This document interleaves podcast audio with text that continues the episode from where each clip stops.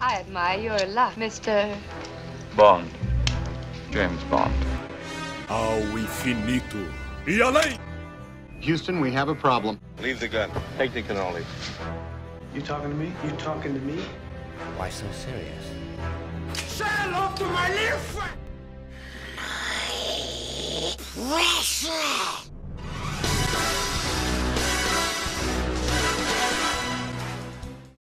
Quem assiste Pesca Mortal sabe que o melhor barco é o Cornelia Marie, do falecido capitão. Mas eu tenho um novo barco favorito, o Angela Rose, barco do navegado por Frank Rossi. Hoje iremos falar de No Ritmo do Coração. Eu sou o Vizinho e esse é mais um episódio do seu podcast favorito, O Espectador Mediano. Ao meu lado está a Mãozinha. Como você vai, meu camarada, nessa noite de hoje? Muito bem. Eu só queria já começar perguntando que diabos é o filme Pesca Mortal, porque eu não vi. Pesca Mortal, meu amigo, é aquele documentário que passava na Discovery que mostra os barcos é, indo pescar lá no Alasca. Não sei se você lembra que, mostra a pescaria no Eles ficam Alasca. pescando pinguim? Não, eles ficam pescando caranguejos. Ah, Pra- e, é, cara, putz, e, tinha uma, e era uma disputa entre barcos, não era? Tinha um na History Isso. Channel. É, não, era na History, se eu não me engano. Eu acho que é da, da gama de canais aí. Eu acho que era na Aí tinham cinco barcos, eles ficaram tretando entre si e tal. Era um reality show de pesca de camarão real, azul, sei lá. Era caranguejo real. King Crab, o nome dele. ok, justo. E, e tinha o Cornelia Marie e tinha o capitão. O capitão teve um AVC enquanto durante a pesca, descarregando o barco, e aí morreu, Filmaram? faleceu. Filmaram ele tem Não, AVC? não, não cena filmaram. horrível. É. É, tá bom. Eu achei, eu achei que você ia fazer um paralelo talvez com tubarão, pô. Poderia ser também, poderia ser, mas eu gosto de Peça Mortal. É um programa que me acompanha aí há vários anos, né? Acho que tá na 15 temporada Tá, já. Ainda tá rolando? Tá, tá rolando, tá Caraca, firme e forte aí. Você acha que nova temporada aí tá pegando fogo? Tá ok. Ou pegando peixe, né? Pegando- pegando camarão. Na verdade, caranguejo. Olha, eu acerto.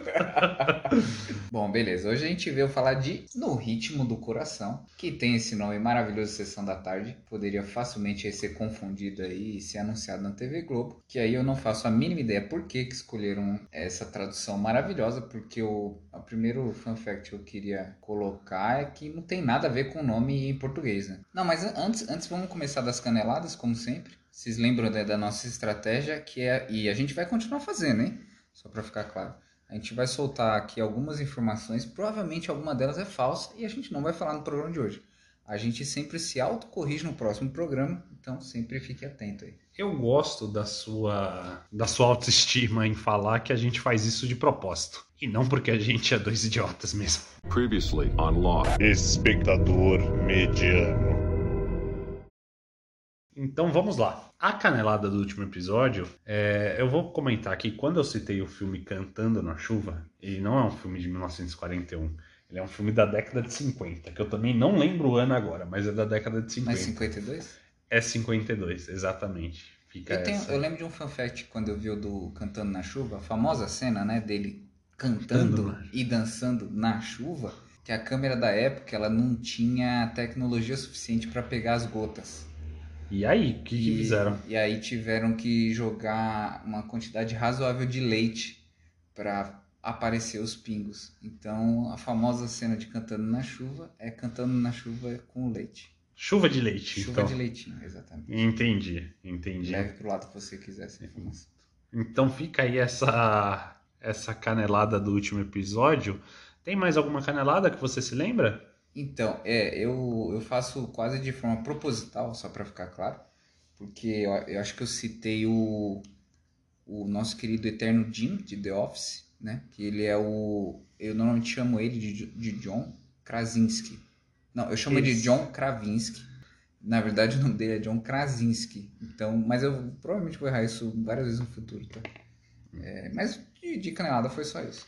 É, exatamente. A gente esqueceu de alguma, alguma mais coisa do último episódio. Esse episódio não tivemos mensagens dos fãs. Fica aí a dúvida dos fãs: será que sumiram? Será que estavam ocupados? Cuidando dos filhos?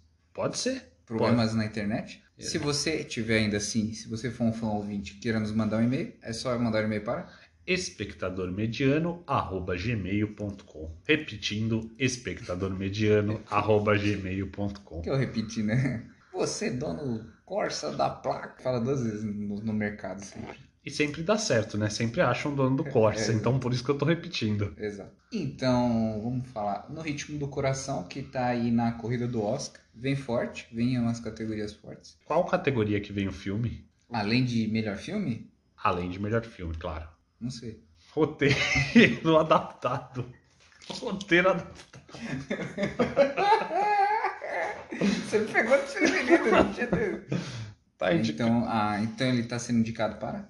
Melhor roteiro adaptado também. Se ele é adaptado, tem o original, né? Exatamente. Então já fi- ele então ele é adaptado de outro filme? Sim, ele é um remake de um filme francês de 2014. Que eu não vou saber falar o nome porque o meu francês está um pouco enferrujado. Mas você, você não viu o filme francês? Eu não vi o filme francês. Nem eu vi o filme francês. Ninguém viu, gente. Ninguém viu, a gente tá tudo bem. O importante é que esse, esse é o bom. Esse é o bom porque esse tá sendo indicado ao Oscar. O francês não foi indicado ao Oscar. Então, às vezes é melhor ficar com os remakes, né? Exatamente. Como Não precisa ser Adoráveis Mulheres que lançam um remake a cada 5, a cada 10 anos. Só lembrando, tá, gente? Adoráveis Mulheres acho que é de. E agora? 1900... 2019. Não, o último, cacete. O último É foi do- de dois anos atrás, vai. É. Eu acho que foi de 2019. Que, se eu não me engano, é o quinto remake que estão fazendo do filme. Gente, já entendemos a história. então parem.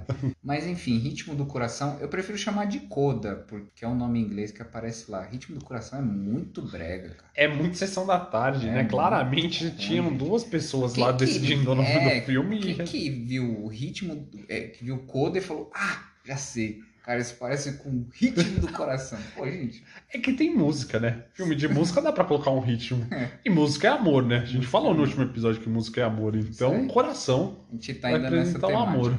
A gente tá nessa temática aí. Muito filme de música nesse ano do Oscar, né? Muito filme de música, acho que tem a ver com a pandemia. O pessoal ficou sem tem- com discotecas e resolveu voltar com. Os críticos estão com saudade da discoteca. E Exato. tem mais um ainda, aqueles Ricardos lá, acho que tem bastante música. E ainda. tem também o West Side Story, que também eu acho que é só música esse Meu filme. Deus do céu. A gente gostou por ter falado bem. O Oscar nos presenteou aí com a oportunidade de mais do que dobrar o nosso repertório de filmes de musical, É, né? agora eu posso falar que eu vi um musical. Coisa que eu sempre quis fazer. Mas aí, o nome original é Coda. Você faz ideia do que significa? Eu não sei, pesquisei. por incrível que pareça, eu sei o que significa coda. É filho de adulto surdo. E aí que é a gente... exatamente o tema do filme, né? Que conta Exatamente. a história da menina que é filha de adulto. Faz muito mais sentido do que no ritmo do coração. O que, que você entende por no ritmo do coração? Pode ser arritmia, pode ser ataque cardíaco, pode ser só um ataque de pânico, pode ser várias coisas. Poderia até ser um filme de terror, dependendo. Poderia ser a busca da Taylor Swift pela carreira dela, não poderia? É verdade, mas a Taylor tá indo, a Taylor tá indo bem, não tá? Tá, tá indo bem, mas seria uma autobiografia da Taylor, por isso. O... Da Beyoncé também. O que eu quero trazer, se for pra trazer de fun fact, pelo que eu tava vendo aqui, e aqui, gente, o Wikipedia de novo, mas achei massa, é que os atores que fazem os pais da menina e o irmão, todos são realmente surdos. Inclusive a mãe dela, que é a Jack, Jack Rossi, né? A, a personagem já teve até uma indicação no Oscar em 1900 e bolinha, que ninguém vai lembrar. Nossa, mas é interessante isso mesmo, porque seria um aspecto que eu traria sobre como eles atuam bem, os três. E a gente vai comentar mais sobre eles, porque é um filme, querendo ou não, com poucos personagens ativos, assim, além do núcleo familiar. Vão ter mais uns dois ou três personagens ali com papéis totalmente secundários. É, que, que não faz diferença nenhuma. Então, é, e assim, a gente não tá entregando muita coisa, né? Tá claramente no, no trailer e até no ali do filme. A história gira em torno dessa menina, que é a, Ruby, é, e a relação dela com os pais, a relação dela ali de amadurecimento, que eu acho que ele traz diferente é esse ponto deles serem, é, de todos serem surdos, menos ela. O pai, a mãe e o irmão são surdos e ela é a única ouvinte. E aí vai tratar um pouco dessa relação e como eles se relacionam com a sociedade, né? Acho que isso é um trabalhar bem o filme, acho mega interessante o jeito que foi colocado.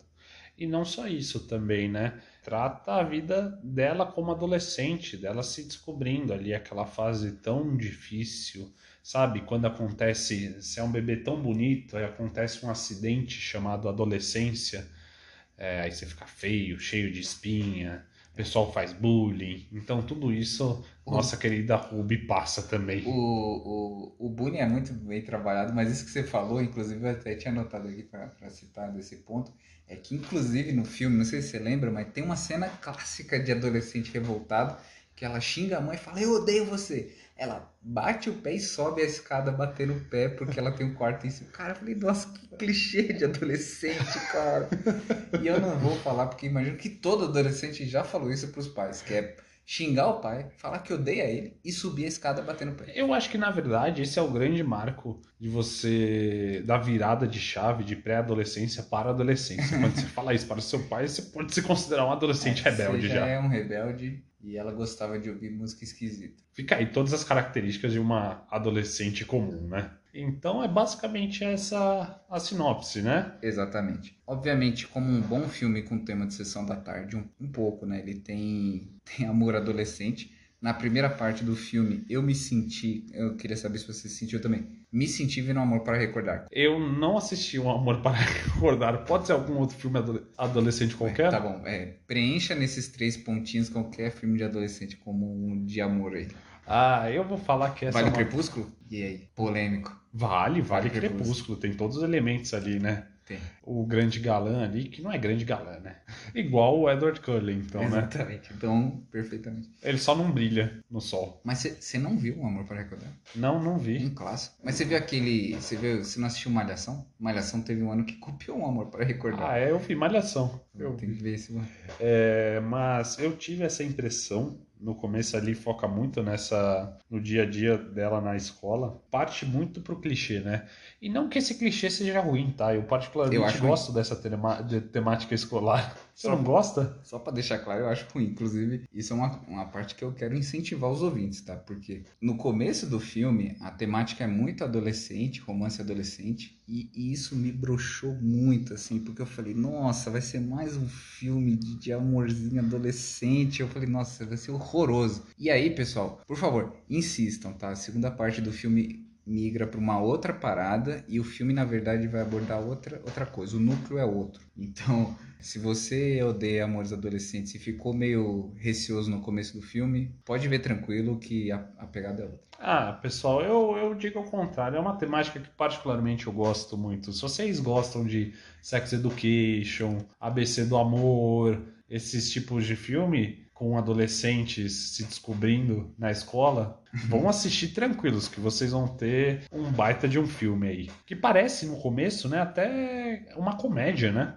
Não sei se você teve essa impressão. Eu tive a impressão de ser uma grande comédia, assim, no, na- nessa primeira metade do filme. É uma comédia satírica. ah uma coisa meio com humor bem ácido Isso, exatamente. Você não teve essa impressão? tive zero essa impressão velho. Ah, eu, ti- eu tive um pouco porque é muito, é um clima, é muito gostoso esse filme, porque ele é muito leve. É É, verdade. um filme, é diferente de outros filmes assim, quando eles abordam esse, normalmente ele parte para um lado dramático, triste, pesado. Esse filme não, acaba sendo um filme, eu achei um filme leve. pô é verdade né normalmente sempre tem aquela coisa de, de ah que sofreu bullying às vezes e aí depois tem algum quesito de superação e tudo mais o filme não, não vai pra esse lado Exato. Ao Sabe, contrário. sabe o que me lembrou? Me lembrou nesse, nesse aspecto da leveza que traz a- outro filme francês, Os Intocáveis. Ah, é verdade. Verdade. Faz total sentido o jeito que ele trata os personagens de uma forma muito mais realista e ele além da, da tua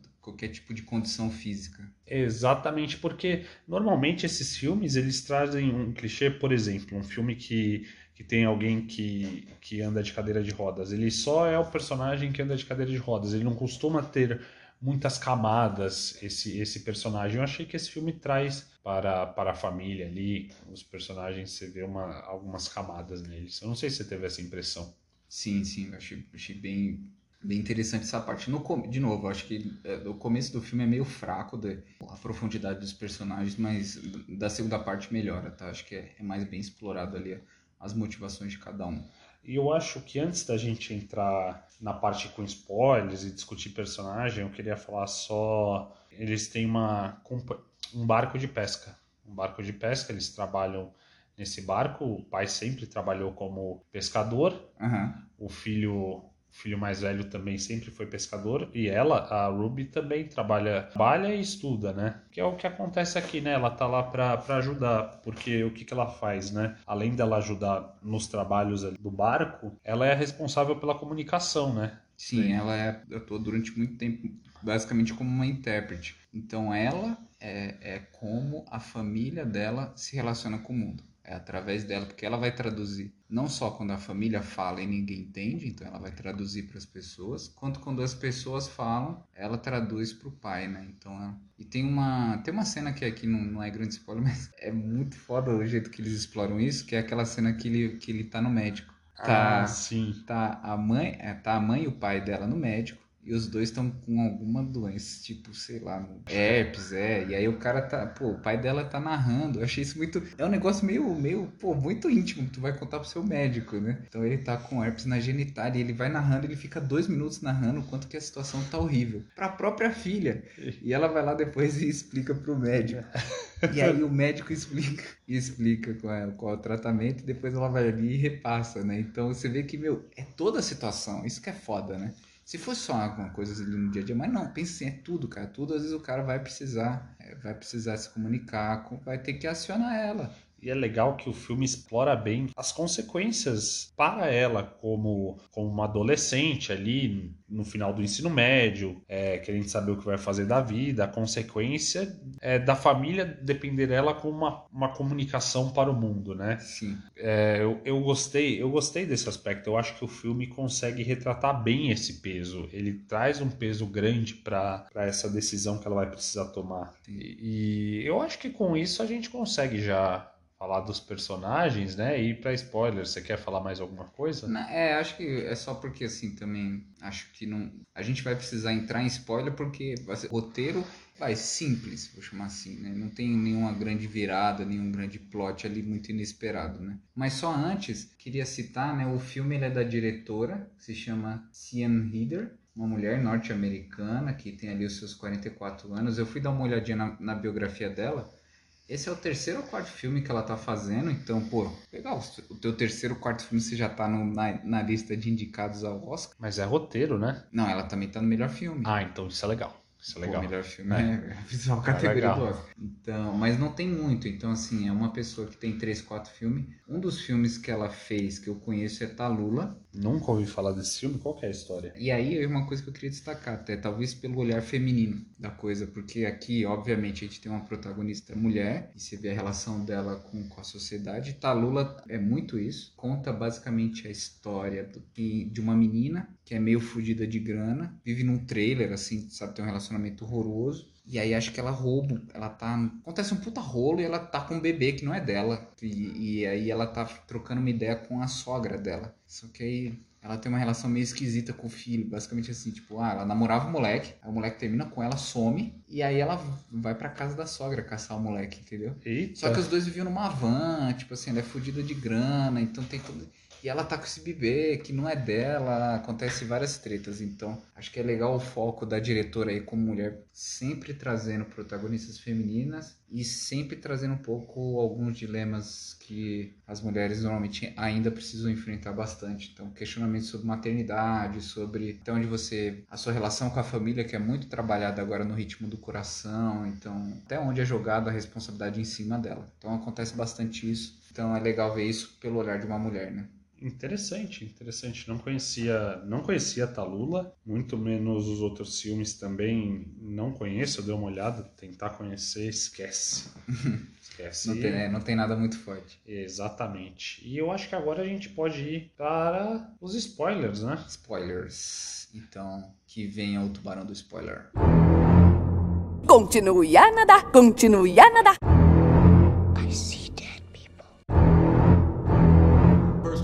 Club is do not talk about Fight Club. Dadinho caralho, meu nome agora é Zé Pequeno, porra. Shall not pass! I am your father.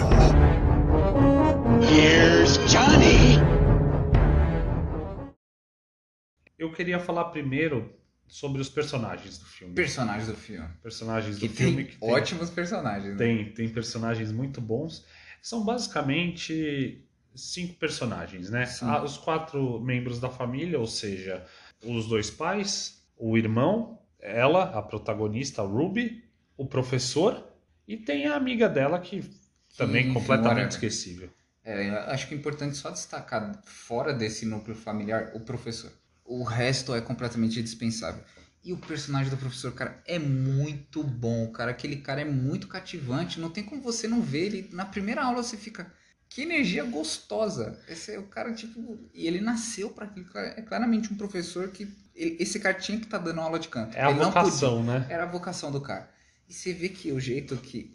No começo eu achei meio raso o jeito, os, os métodos dele e tudo mais, mas ele foi conquistando ali os alunos e tudo mais, achei que deu super certo. Tem, tem um pouco de. um pouco meio raso, a eu acho, tá? A forma no começo como ele trata a psicologia, assim, tipo, ah, adolescente tá meio triste porque sofria bullying. Ele chega e fala, ah, mas todo mundo sofreu bullying e tal. Então, Esse conselho que ele dá também É, a gente consegue é. no biscoitinho da sorte, né? Exato, era uns conselhos meio assim, até eu coloquei assim, eu acho que parece que uma sessão de terapia resolveu o problema de todo mundo ali, do jeito que ele trata, mas, mas tudo bem, tá? Depois eu acho que vai melhorando e vai aprofundando mais a relação, e aqueles métodos nada ortodoxos que ele usa, é, é muito bom. Queria destacar nessa, nessa parte em relação ao professor em específico. É engraçado que quando a gente vê ele pela primeira vez ali, que ela chega na, na aula de canto, né?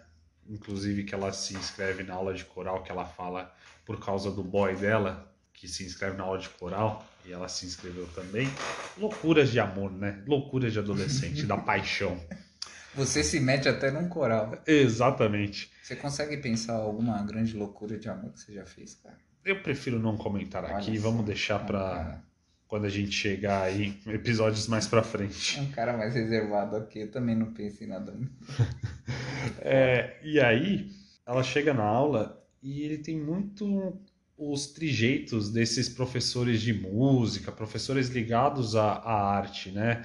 É, um jeito todo ríspido até no tratamento, com uma exigência bem grande assim dos alunos na primeira aula, que ele até manda ali todo mundo cantar parabéns.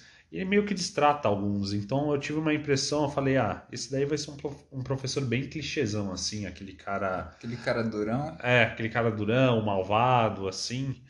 E, e que não, né? Dá uma virada de chave legal. e não é, tem o cara, é como- o cara mais amável de todos. Não tem como você não gostar de Bernardo Villa-Lobos. Vila Lobos. Que você só pode falar o nome dele se você conseguir pronunciar a letra R. se não, chame apenas de Senhor V. Senhor B. Então, é, é um personagem que eu acho que contribui muito para a história. Eu gostei muito da participação dele. Gostei. Ele é massa, né? Pô, e ele, e assim, ele tá em momentos é, mega vitais, assim. Eu, eu vou citar, como a gente já tá na parte de spoilers, o que eu, que eu me lembro, assim, que eu fiquei muito foda é quando a menina tá no teste pra faculdade, ele vê que ela tá cantando assim, meio cabisbaixo, e ele erra de propósito, assim, ô, ferrei, puta, vou começar aqui de novo. Cara, é muito foda o jeito que ele empurra, e, e assim, é um professor que, que tira 100% do, do, dos alunos. Achei muito foda. E é aquele típico professor durão, assim, mas que na verdade tem um coração mole, de manteiga, né? Exatamente. então eu acho que esse é o personagem que faz mais diferença na história. É, é um personagem que todo mundo vai cativar com ele, com seu jeitinho. O próximo eu queria falar um pouco da, da família, dos Sim. pais dela. Dos Nossa. pais dela que tem aquele jeito meio hippie, É, maluco. É. Cara, como eu gostei do pai dela, do personagem do É pai dela. foda. Tem vários momentos com o pai dela que eu chorei de rir, assim. Ele Não, chegando na escola ouvindo um rap, É, por exemplo. Nossa, cara, como é ele legal. explicando a porra da camisinha. Nossa, velho. Eu queria muito. Se um dia eu virar um pai, eu vou querer ser um, tentar ser um pai descolado assim. Cara, ele é muito. Ele, é um- é- ele parecia justamente que foi um hippie na década de 70, assim. Sim. E. O cara é fumava super- um baseado, pô, você lembra? A mina, pô, o que você acendeu? Ele não é medicinal. Medicinal. Essa medicina tá muito ampla. É, então acho que todo mundo vai, vai se divertir muito com o personagem do pai. Não tem como não gostar também do personagem do pai dela. É verdade. Ele, esse momento é muito engraçado da, da camisinha. E é engraçado como inverte a lógica original, né? Porque a lógica original é os adolescentes estarem no Vucu Vucu e os pais pegarem os Sim. adolescentes. Mas não acontece justamente ao contrário. E, e eu acho que, se eu me lembro bem dessa cena, quando ele tá explicando de porca vizinha, não tem a legenda. Então ele vai falando e tal, e dá pra entender. E aí a gente tá na visão do moleque, que não entende, não entende Libras. Pera, não é Libras, mas já, já- qual que deve ser o nome? Porque, Eu só não- lembrando, tá, gente? Libras é a linguagem brasileira de sinais, ela não é universal. Então, cada país tem a sua linguagem de, de surdos. Deve ser, sei lá, US Libra. US Libra. Ou Lius, né? Porque Bra é de Brasil, né? Ah, pode ser. De Então. Lewis? Lewis? Lewis? Hamilton? De novo a gente volta pra Hamilton. Só pra vocês saberem, tá, gente? A gente é muito fã de Fórmula 1, então, vez ou outra, a gente vai falar do Hamilton. Sempre quando possível. Então a gente a gente se pega na ótica do menino, É. olhando aquela cena que foi E muito aí- foi um detalhe muito interessante assim que o filme colocou, né? E aí, ele- é, ele vai colocando, então não tem legenda, e aí você tá acompanhando ali e você consegue entender o que o cara tá falando, porque, pô, te- e eu, eu até achei, inclusive, a linguagem norte-americana de sinais, era, eu achei mais explícita o jeito que eles falam, não sei se, se você ficou pensando isso, ou se foi nessa cena de propósito, que ele fala, põe o capacete, ele pega uma mão e põe o capacete, tipo assim, Vá pra guerra, ele imita um soldado indo pra guerra. é tipo ele. Cara, é muito, é muito boa essa, essa cena. É, mas sobre isso, eu não sei, eu não, não tive, não senti tanta diferença. Eu, eu acredito que a, a linguagem de Libra é tão explícita como. Tá, e, e aí, pulando, o, o irmão dela, que parece um cara de boy band de 2005, É um típico irmão bonito. É, é basicamente isso. Ele deve ter ali seus 20, 21 anos e faz Uhum. esse, esse papel de um jovem adulto bonito de 20, 21 anos americano, né?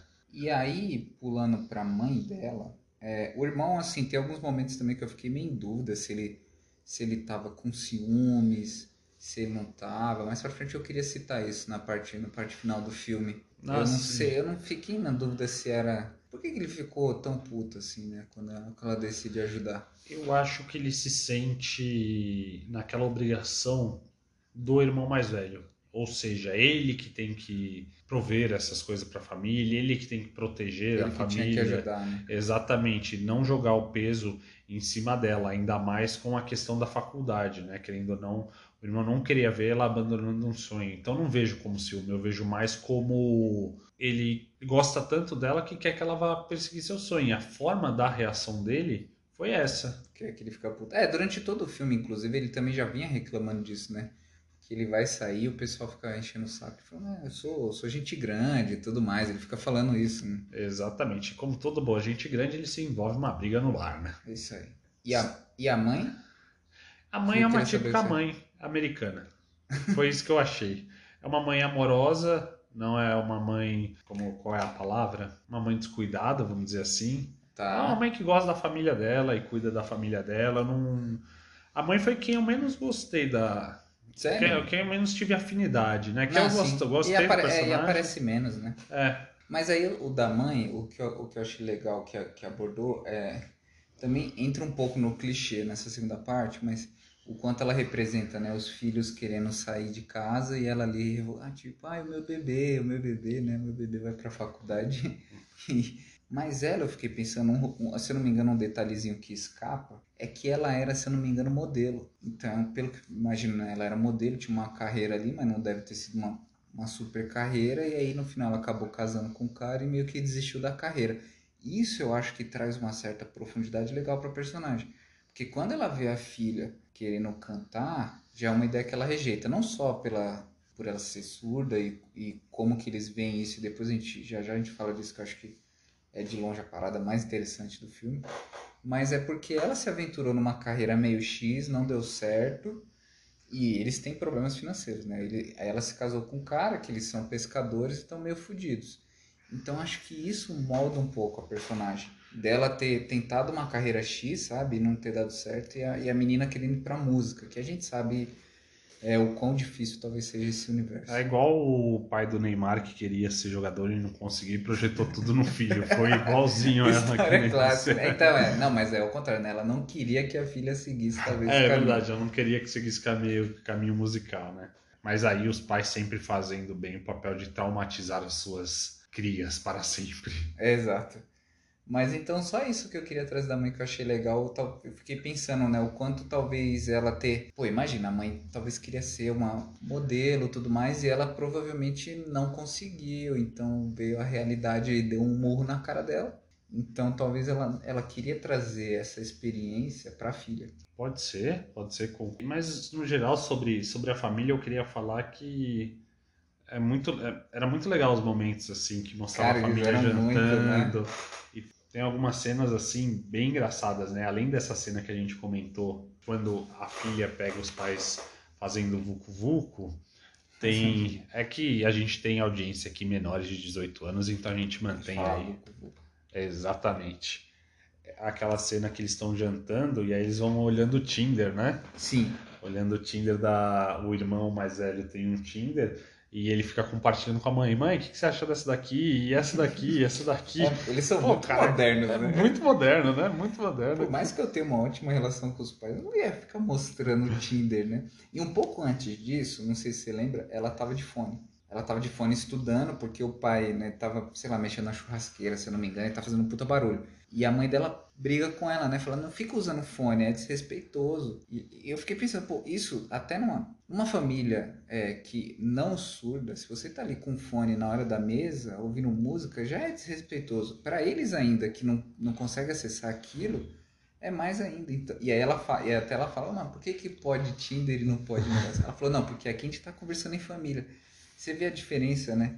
O quanto o som aí tá realmente aparecendo um pouco como, como já começa a mostrar, né? O, o, o quanto isso é uma barreira, porque você poderia escutar uma música, ver um, ver um filme às vezes com os pais, mas é, é, o som ali impede que, que, que ali começa a ser explorada essa ideia de o quanto ela curtia a música, mas ao mesmo tempo ela não conseguia se relacionar isso com curtir com os pais delas essa coisa que ela gostava.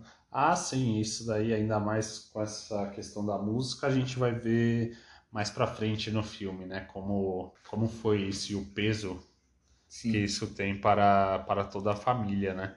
E eu queria te perguntar, da Ruby, você gostou? O que, que você achou dela? Achou só mais uma adolescente irritante ou gostou do personagem? Eu gostei muito do personagem, a menina atua ok, né? Nada assim do, Sim.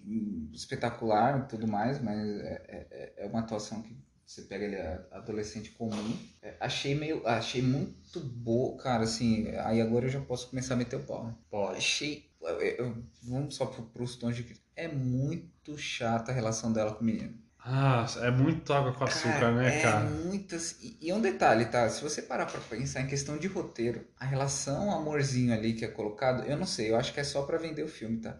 Porque não faz diferença nenhuma. O moleque poderia não existir, o par romântico dela. Daria Para. na mesma, né? Para pra perceber, porque assim, o núcleo do filme e tudo é sobre a relação dela com a família. Pra que colocar a porra do, do, do personagem do moleque? Cara, literalmente não serve pra nada. É transformar numa trama adolescente aquilo lá. num É, não sei se fizeram. Eu acho assim, das duas, uma. Eu acho que ou colocaram pra vender, ou Não sei. colocaram também pra trazer um pouco de, de profundidade pra personagem da menina, pra Ruby, pra ela ser justamente a adolescente. Então tá descobrindo o primeiro amor e tal, então faz sentido você colocar ela gostando do menininho.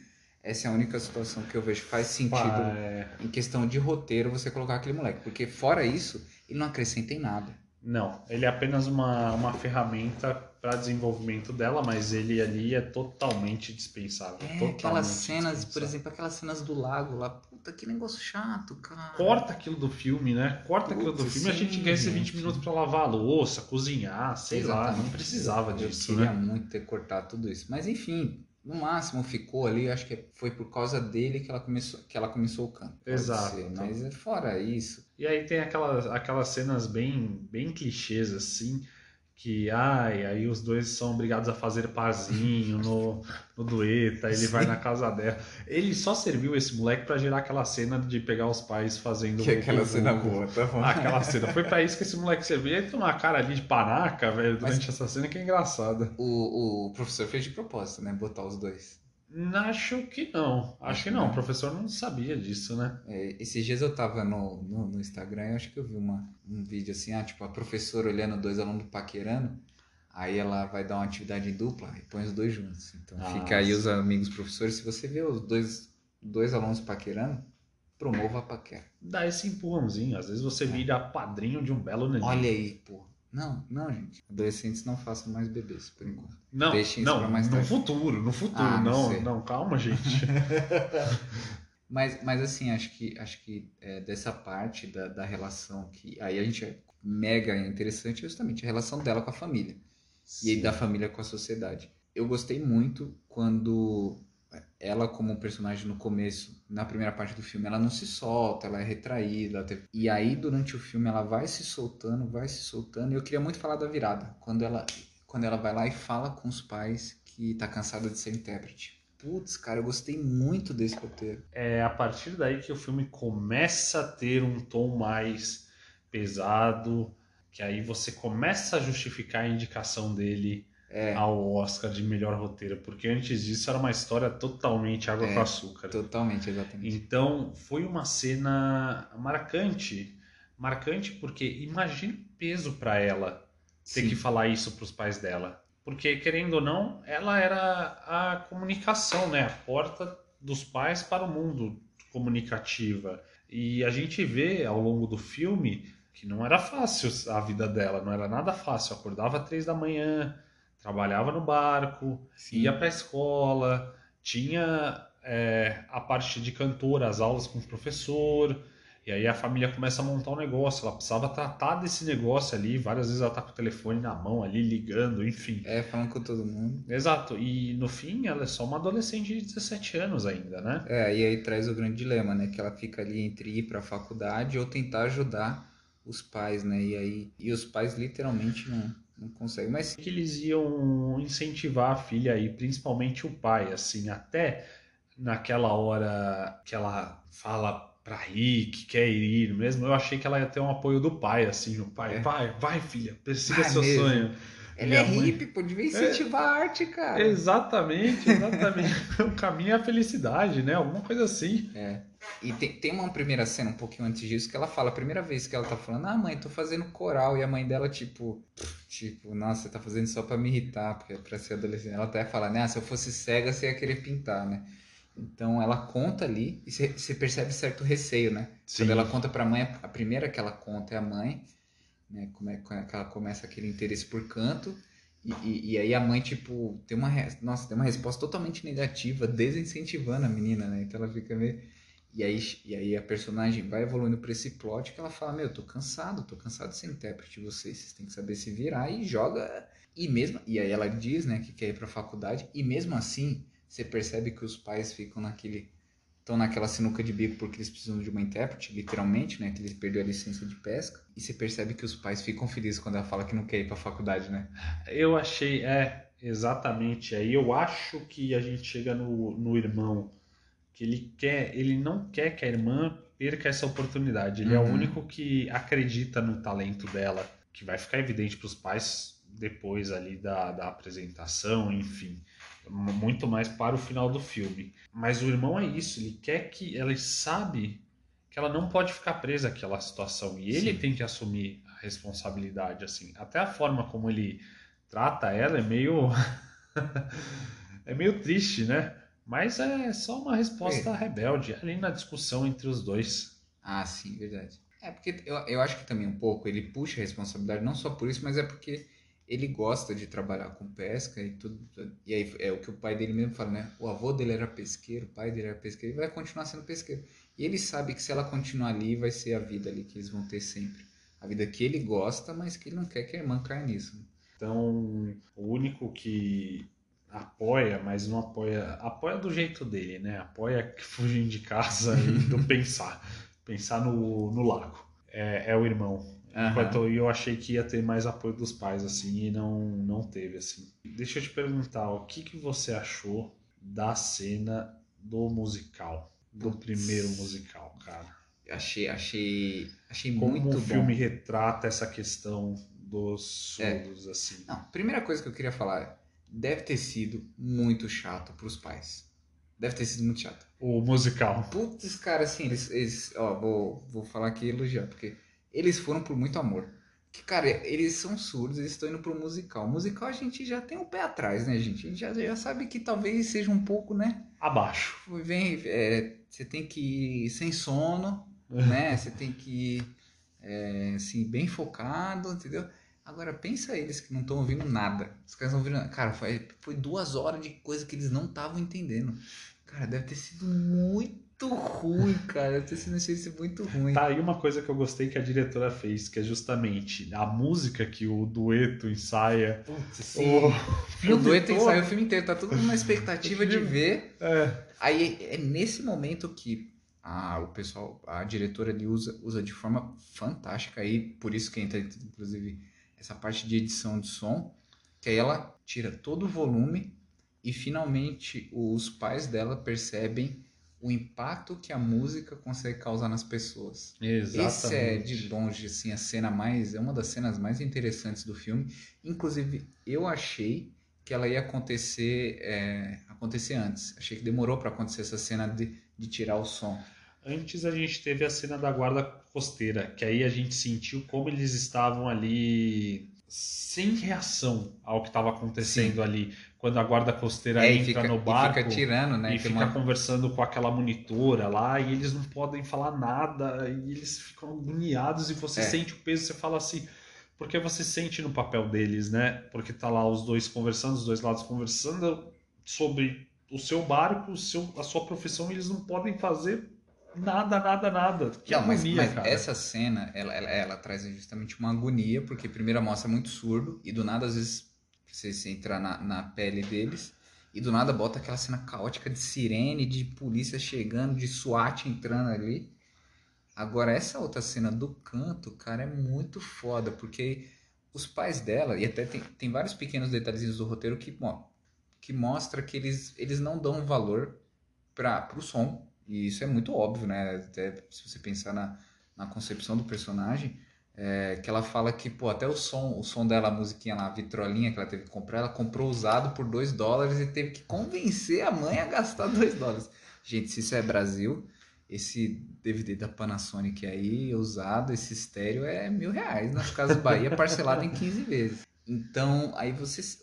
Eles não, eles não valorizam isso porque eles não conseguem, no começo do filme, perceber, sacar o quanto às vezes é uma música emocionante, o quanto que o, efe- o- o efeito do som pode impactar, porque eles realmente não conseguem. se- E voltando, ali no musical você vê algumas cenas é, bem interessantes, assim, sutis, mas legais de se reparar. Por exemplo, logo no começo do musical, a mãe falando: Nossa, olha só o vestido dela, que bonito, combina com a cortina. E aí no meio do musical, assim, ela comenta: Ah, o que, que você quer jantar hoje? Aí ele fala: Ah, espaguete? Ah, pode ser, pode ser espaguete, sim. E eu fiquei pensando que nessa hora eles estão falando por, por sinais, né? E a menina tá lá, lá olhando basicamente pros pais, né? E, e ela tá ela consegue ler o sinal tudo de longe, então ela, ela- ali do palco eu fiquei pensando se ela não tava vendo os pais perguntando qual, quem, qual que era a janta. E eu fiquei morrendo de medo de desconcentrar. Eu já imaginei catástrofe, né? Eu falei, mano, a menina vai desconcentrar e ela vai, vai errar a letra.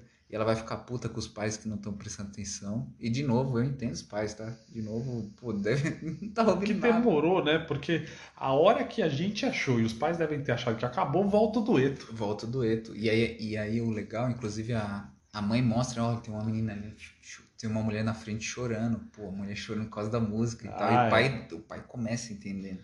E depois puxa pra uma outra cena, no- quando eles voltam pra casa, mais bonita ainda, que é o, o pai pede pra ela cantar, né? E ele fica ali bem perto da- das cordas vocais ali pra tentar sentir as vibrações. Né? Que, que cena bonita essa, hein? Que cena Sim. bem feita, ali, Inclusive- bem construída. Nessa cena que eu achei que quando ele pediu pra ela cantar, eu achei que ela ia cantar e junto fazer os sinais. Foi ali que eu achei que ia acontecer, mas não, né? Acontece depois quando ela tá fazendo o teste. É, exatamente. Essa cena já. Por isso que eu gostei tanto do personagem do pai. Essa cena é fantástica, assim. Que você vê, eu acho que o musical traz essa virada de chave a partir do momento que os pais não têm como saber se ela canta bem ou não. É Que verdade. poderia ser apenas uma ilusão de adolescente, que até é o que a mãe fala.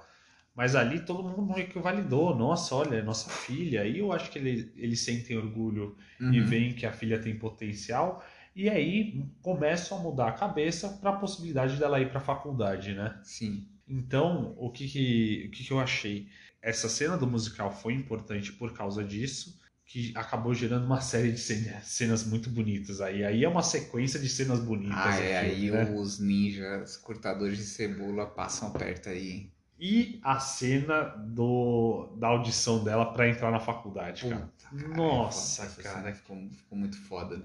E eu mas assim, e só é impossível não fazer um paralelo. Eu fiquei lembrando do filme todo, principalmente quando a diretora usou aquele efeito de tirar todo o som pra gente entrar ali no- no- na cena que, pô, a gente, eu, eu me senti dentro ali com o pai, do lado do pai dela no, auditório. Que é, não tem como não lembrar do filme Som ao Redor. Se vocês não lembram, eu acho que ele tá Não na é Som do Netflix. Silêncio? Sounds of Metal. Sound of Metal. Eu não lembro da tradução. Desculpa, eu falei Som ao Redor, não. Som ao Redor é, é um filme brasileiro, nada a ver. É Sound of Metal, que foi também indicado ao Oscar Sim. ano passado. Se eu não me engano, ele é da Amazon Prime. Não, ele é da Também. Netflix. Não, Amazon Prime. Amazon Prime. Assim, apesar de trazer uma outra perspectiva, também mostra um pouco, porque aí é- era um o, som, o Sound of Metal é diferente porque mostra um cara que ouvia e do nada ele perde a audição. Então é como ele, como ele passa a se relacionar com a sociedade depois disso, perdendo isso. Ele, ele era músico, né? Então você vê que pô, tem toda uma relação muito complexa aí de e aí mostra o quanto o poder. Esse filme é sobre meditação. E aí tem um vídeo do, do Gaveta que eu vou pôr aqui na descrição que fala um pouquinho sobre isso, mas é, acho que. Meditação? É, é sobre meditação indiretamente. Como assim? Eu não peguei essa o relação. Sound of Metal? É. Porque. Putz, aí eu, eu vou dar um pouco de spoiler aí se você quiser, pule dois minutos, se você não viu o Sound of Metal, mas se você pensar bem, o filme todo é sobre como ele tá se acalmando é, e como ele precisa se aceitar e como ele precisa se ouvir. Que Ah. nada mais é do que um princípio de meditação. Pô, aquela cena final que ele tira o aparelho e finalmente Ah, é verdade. encontra vai, a paz interior que o, o cara, o guru da fazenda, tava o, o filme inteiro tentando ensinar pra ele, ele alcança no final. Aquilo, ele tá meditando no final. É verdade, é verdade. Eu vou te mandar o vídeo do Gaveta e vou pôr aqui, pessoal. Depois vocês veem. Eles falam um pouco sobre isso, sobre essa parte de meditação. Qual dos dois filmes você gostou mais? Putz. Ah, assim, de. O Sound of Metal eu acho que é, é mais introspectivo, acho que leva mais. E aí, de novo, o que pesa muito do ritmo do coração é o, é o, o açúcarzinho ali do, do, do- da comédia do Um Amor para Recordar no começo.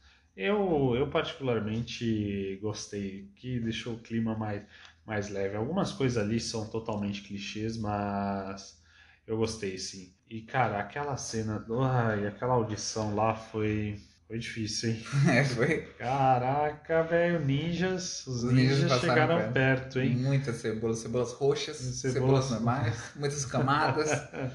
Porque você vem daquela cena lá, é que o filme ele também faz questão de reforçar é, esses momentos, né? Vem de uma cena do musical, depois a cena com o pai, logo em seguida ela entrando, fazendo a audição dela. Então vem uma sequência de cena assim para fazer o espectador chorar, né? Sim. E é muito bonito aí, finalmente, né? Lembrando que a última cena que ela canta, enquanto ela tá cantando, ela tá fazendo a linguagem de Libras ali. Não é Libra, gente. West Libra, sei lá. Vai fazendo West Libra pros pais. Então você vê finalmente os pais entendendo a mensagem. E até mesmo, não sei se você lembra, quando o pai pergunta qual que era, qual que era a letra do dueto. Ela fala que é é uma relação de amor em que uma pessoa acho que tem que se, ela mostra o quanto ela se sacrificaria com a outra que pô é o cerne do filme né mas assim o eu citei Sound of Metal que a gente tava falando eu queria eu só eu só acho perguntou qual que era melhor. Sim. eu acho que Sound of Metal ele ele tem uma edição de som muito mais foda. Muito mais foda porque são vários momentos do filme que ele multa e não só multa tem quando ele tá começando a ficar surdo tem umas horas que ele que ele é, que o, o, o diretor ele, ele diminui o som só que ele deixa bem bem abafado. E aí você começa a sentir então ele mostra toda essa progressão e ali ele usa muito mais esse papel dos mostrando a ausência de som o quanto nos afeta que de novo eu acho que é o cerne dos dois filmes indiretamente tá mas o o som é muito mais importante no Sound of Metal Concordo. E eu queria. Normalmente, som de filme é uma coisa que não fica gravada. Assim, um ano depois, que foi quando eu assisti o filme, você não grava essas coisas. E aí, agora que você comentou, lembrei daquela cena onde ele tá usando. Logo depois que ele faz a cirurgia do ouvido. Sim, sim. Nossa, cara, ali mostra toda a Ali capacidade mostra- é. do filme, né? E esse filme, como eu falei, né, agora o No Ritmo do Coração, parece uma. É um filme de sessão da tarde, assim, alguma coisa assim. É, porque assim, se você pensar de roteiro, de roteiro ele não, não tem nada demais, assim. Ele é um roteiro comum, não é ruim, não é ruim, mas não tem nada de muito espetacular. O que ele traz de diferente é justamente essa relação dela com os pais e, e, e pelos pais serem surdos, ela precisa trabalhar ali junto com eles, mas é, é um dilema que só traz isso um pouco de diferente. E depois da gente ter visto esse, esse filme com música, se põe no papel de Carlinhos Brown. Você vira ou não vira a cadeira para a Ruby Rossi? Você- não, É. você viraria ou não a cadeira? Eu viraria, pô, porque assim, isso, isso que eu ia falar também. As cenas dela cantando, eu fiquei, eu fiquei, eu não cheguei a pesquisar, será que era ela mesmo cantando? Igual o Andrew Garfield? Será que foi o massagista também? Ou se- será que foi o massagista dela que que indicou eu- ela pro diretor? Se você não entendeu essa piada, volte um episódio. É, mas assim, ela canta bem pra caramba, né? Pô, a voz da menina é bonita pra caramba. É bonita Aí eu não mesmo. sei se é edição, se é o famoso autotune. Não, e, eu- e ó, não critico o autotune, tá? Eu gosto muito, faz parte. E tem um vídeo do quadrinho branco, olha aí, putz. Ó, gente, todo vídeo possível eu sempre vou citar o. Ele fala a relação, se eu não me engano. Ó, já que a gente tá no tema de pessoas músicas, se eu não me engano, ele cita essa relação do autotune e como o Steve Wonder, durante um programa da década de 70, usava autotune e quanto ele dominava isso e tudo mais. Olha, olha que interessante. Fica aí a dica também, o link estará na, Na descrição. descrição. É isso. Eu também viraria a minha cadeira, com toda certeza. Eu sou uma pessoa que adora assistir The Voice. Adoro assistir o The Voice Brasil, The Voice Estados Unidos e o The Voice ao redor do mundo. Se quiser indicações de bons vídeos de The Voice, podem pedir. Mandem um e-mail para espectadormediano.gmail.com Boa. é... Mas eu acho que, que é isso, né? Sobre o filme, isso. você tem mais alguma coisa para Acho que Só um, dizer? um último ponto aqui que eu acho legal, que, que ficou é, das únicas pouquíssimas vezes que a gente viu os pais falando ou tentando falar de alguma coisa, eu percebi, acho que foi no final do filme, quando eles gritam, quando eles comemoram que ela passou na faculdade. E acho que na última cenazinha, inclusive quando ele tá se despedindo dela, ele fala go, né? Ou, ou Ah, coisa sim, assim. é verdade. É ele verdade. fala Ele uma fala- palavrinha ali bem rápido, então, e até tra- traz um peso até pra coisa, né? Sim, sim. Aquele. E é um final gostoso, né? Filme é um filme, como eu falei várias vezes aqui, é um filme bem leve. O final também do filme é bem gostoso, assim, ver que ela conseguiu passar, enfim. É... Nada como um final feliz. é, Exatamente, Pra, pra- dar um good vibes aí. Eu acho que é um filme. Você definiu bem, é um filme good vibes. É um filme good vibes que, de novo, eu acho, eu vou falar, é, está, está sendo beneficiado porque estamos num ano fraco de Oscar.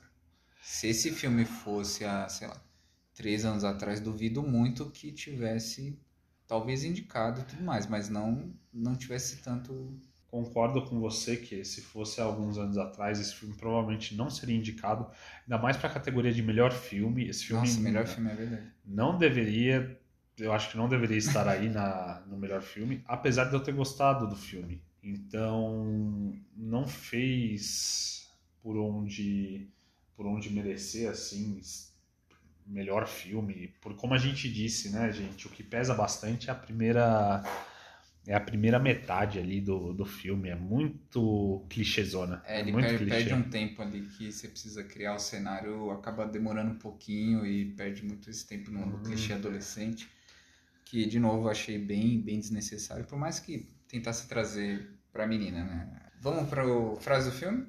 Frases do filme. Vamos para o quadro. Grandes frases do filme. Dissecando e deschavando frases.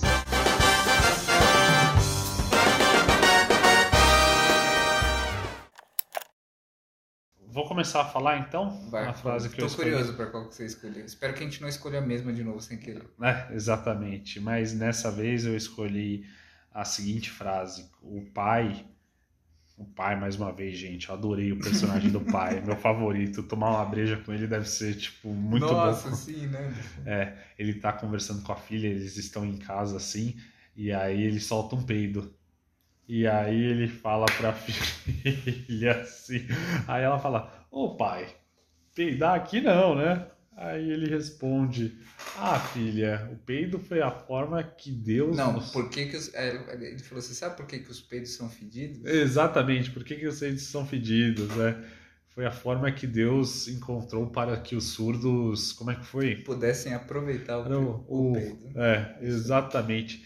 E por que, que eu escolhi essa frase? Porque eu acho que essa frase representa, de certa forma, assim, a leveza que o filme, o tom leve do filme, o, O tom que good vibes traz, do né? filme, Que exatamente. ele trata o tema da, da que ele surdez. trata um, um, um tema é, de forma bem, bem leve, assim. Algumas cenas a gente sente o peso, mas é, é a condição apenas deles, não é uma condição.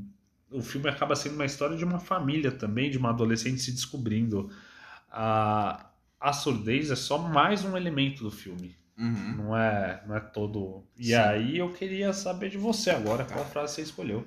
Eu, eu fui totalmente, acho que, antagônico aí a você, porque o, o que eu achei, sim, mega interessante foi naquela cena em que o, o irmão dela tá puto, né, porque ela falou que não, vai pra, não iria pra faculdade e iria ajudar eles e tal, então ele tá lá isolado e ela vai lá falar com ele pra tentar entender.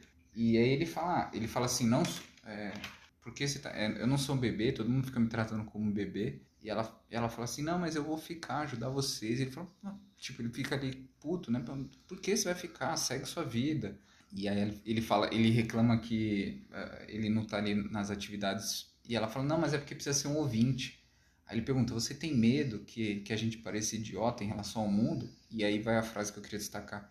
E ele fala assim, eles que descubram como lidar com os surdos. Pô, isso é, isso é um É é, é uma frase muito simples que demonstra ali muita coisa e, e também trata um pouco da, da mensagem do filme, que é tipo, meu, traz ali, o, eles são pessoas completamente normais, vivendo suas vidas e atividades normais. E é um tapa na nossa cara também, né? Uma É, frase tipo, como essa.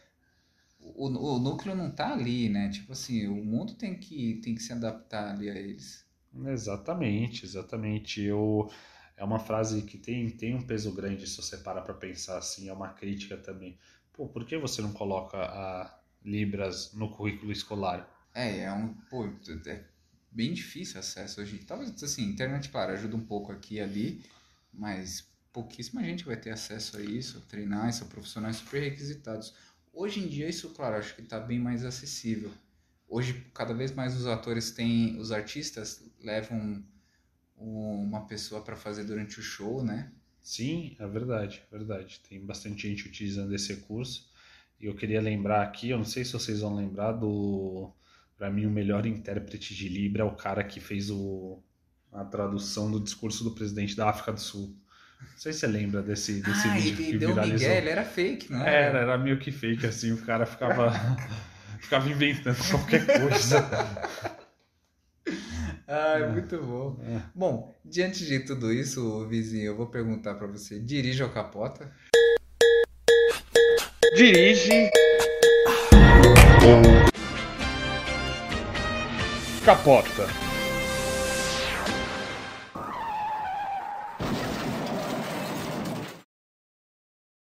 É, cara, eu critiquei aqui o filme nessa, desses clichês, mas são clichês que eu gosto, cara. Então não tem como. Eu dirijo o filme. Eu é um filme para vocês, espectadores medianos, interessante de ver assim. Ah, quero assistir alguma coisa leve. Ver Não com deixa- a família de domingo. É, exatamente. Esse filme é, é, um, é pra um domingão à tarde. Exatamente. Apesar desse tom, tom dramático, ele traz à tona uma discussão, mas de uma maneira super leve. Você vai gostar muito dos personagens, principalmente do pai. O pai- Principalmente do pai. o pai e o professor também. O professor, Professor, também é, é, muito, muito é- legal. Então eu recomendo sim. Eu, eu dou uma nota 6,5 para o filme. Acho, acho muito a indicação a, a Oscar de melhor filme. Não, não Exagerado. precisa. Gostei da indicação, porque se não fosse isso, eu não ia assistir esse filme, ainda mais com esse nome, e esse nome não ajuda, gente. Nossa, gente, é. O nome No Ritmo do Coração, você pensa em É. qualquer filme de sessão da tarde Vamos, qualquer. vamos colocar mais capas aí só escrito com outro nome em inglês lá, porque esse Exatamente, o coração- Coda é melhor do que. É, coda, porque até chama o coda pra gente coda. O que é coda? Ninguém sabe o que é coda, gente. Se você não tá Exata- no universo ali nem do, dos norte-americanos, que imagino que isso só seja lá nos Estados Unidos, esse- tem um nome específico pra isso, sabem o que, é. É, então às vezes acaba chamando mais atenção. E você, meu caro, dirige ou capota o filme? Não, eu, eu também dirijo, tá? De novo, também muito mais porque aborda o tema da, da surdez e, e, e joga na nossa cara algumas coisas, mas se não fosse isso, eu capotaria. E minha nota é 5 no máximo, assim, nem 6, bicho. Ele passa de ano ali na, no limite, tá, gente? Mas é, apesar, apesar disso, né, gente? Assistam o filme. É, ele é legal, ele é legal de ver. É, se você estiver tranquilo, querendo ver alguma coisa, uma vibe mais tranquila, querendo até dar umas risadas e ao mesmo tempo escutar um pouco sobre esse tema. É, então assim, ainda assim, tá, pessoal? Se vocês quiserem trazer um pouco sobre o, o diálogo sobre, sobre esse tema, é, super recomendo. E indicações da semana? Indicações da semana? Faz a sua primeiro. Qual é Ok. a sua indicação da semana? A minha indicação da semana é o filme The House. O filme The House, pra quem eu gosto sempre de indicar Netflix, porque a gente se tornou adultos preguiçosos que se não tiver Netflix, Amazon Prime, Disney+, ou HBO, ou Código 75. Mas a gente não stream- paga tudo isso A gente também, não paga né? tudo isso, mas é só porque não existe mais essa coisa de ficar baixando filme. Primeiro que pirataria, né, enche o saco. E o segundo é que é, é muito mais acessível. Mas falando do filme, ele é uma ontologia. Para quem não sabe, ontologia. O livro é uma ontologia, tá? Ah, se você não sabe, tá? Livro? O filme, desculpa. o filme é uma antologia. E o que que é uma antologia, tá? Para você não sabe, são formadas, é, assim, basicamente quando você pega diferentes textos, ou, por exemplo, nesse caso, é diferentes obras, né? E você, que são meio que dentro de, de, um, de uma, uni- uma- única coisa, como se fosse uma coletânea. Normalmente você tem um tema específico que junta todo mundo, é, que você conecta essas obras. Nesse caso, a primeira coisa que eu queria destacar que eu amo aqui, de novo vou falar, o The House, ele é, o- ele é um filme em stop motion. Eu- Então, ele é uma animação em stop motion muito interessante. De novo, aqui ele é para adultos, tá? Porque ele é quebrado em, basicamente, em três, três histórias. E qual que é o comum, né? O, o comum e o que torna ele uma antologia é justamente isso. Nas três histórias tem uma, a mesma casa. E o primeiro, cara, a, primeira, primeira história, e cada história ali tem, vai, uns 20, 30 minutinhos, tá? Então, somando as três histórias, você vai ter ali uma, é, uma hora e meia aí de filme para você ver. É, é uma, por exemplo, a primeira é um clima meio terrorzão, meio Jordan Peele ali, tipo, meu, coisa meio esquisita que mistura sobrenatural. Isso tudo em stop motion, que eu acho muito diferente. E os bonequinhos que é feito na primeira é como se fosse aqueles bonequinhos de feltro. Isso que eu Ah, achei sei, muito diferente. sei. Fazer o stop motion em feltro de um filme de terror, cara, eu nunca tinha visto. Então eu É. achei isso bem. E, e as animações também são diferentes, tá? Lembra um pouco como se fosse Love, Death, Love and Death Robots. Então cada episódio tem uma estética diferente. Então isso que eu achei do caralho. Então assim, se estiverem procurando, deem um play em The House, mega interessante. Se não estiver gostando desse episódio, pula pro próximo. São três historinhas, funcionam, é, elas funcionam se- separadas, tranquilo. Então se você não quiser ver as três, estiver achando chato, pule pra próxima, talvez você goste. É, eu vou falar que eu vi o, a chamada na Netflix e realmente chamou atenção por causa do estilo da animação. Me chamou muita atenção. Eu ainda não vi. Provavelmente irei ver. E a minha indicação cultural é um, é um livro que eu terminei de ler recentemente chamado A Garota no Lago. É um, é um best-seller, é uma história de, de suspense, de, tem um de filme? investigação de assassinato. Tem um filme? Não sei. Não, tem Não. Garota Exemplar, Garota tem a Exemplar. Garota do Trem. Não tem a Garota no Lago? Não. Assistam esses dois filmes, Garota Exemplar e Garota no Trem. Bons filmes também. Bons filmes. A Garota no Lago, então, é um livro de, de investigação. É uma jornalista que vai para uma cidade pequena investigar o assassinato de uma estudante, assim, comum, que acabou de se formar. A família dela tem uma casa numa cidade tipo Aspen, assim, é uma cidade de, de inverno, Cidade Campos pequena. do Jordão. Campos, Campos do Jordão dos Estados. Unidos, é. E, e é muito é muito tranquila a história, muito leve. Muito leve, não. Como assim? Desculpa, é uma história muito, muito fácil de se ler. É, Isso tá uma- me lembrando objetos cortantes, Sharp Object. É, é, lembra, lembra um pouco assim a parte de investigação, enfim, as descobertas que vão acontecendo. Eu acho que inclusive estava na lista do best-seller do New York Times aí. Então essa é a minha dica cultural Mas da é- semana. Mas ela é true crime? Não, não, não, é ficção. É ficção. é total ficção. Então, espectadores medianos, essa é a nossa análise de Um Ritmo no Coração. Vocês viram que, apesar das nossas críticas, a gente gostou do filme, a gente acaba recomendando. É isso, um beijo e um queijo para vocês. É isso, hashtag paz. Boa noite, meus amigos. Boa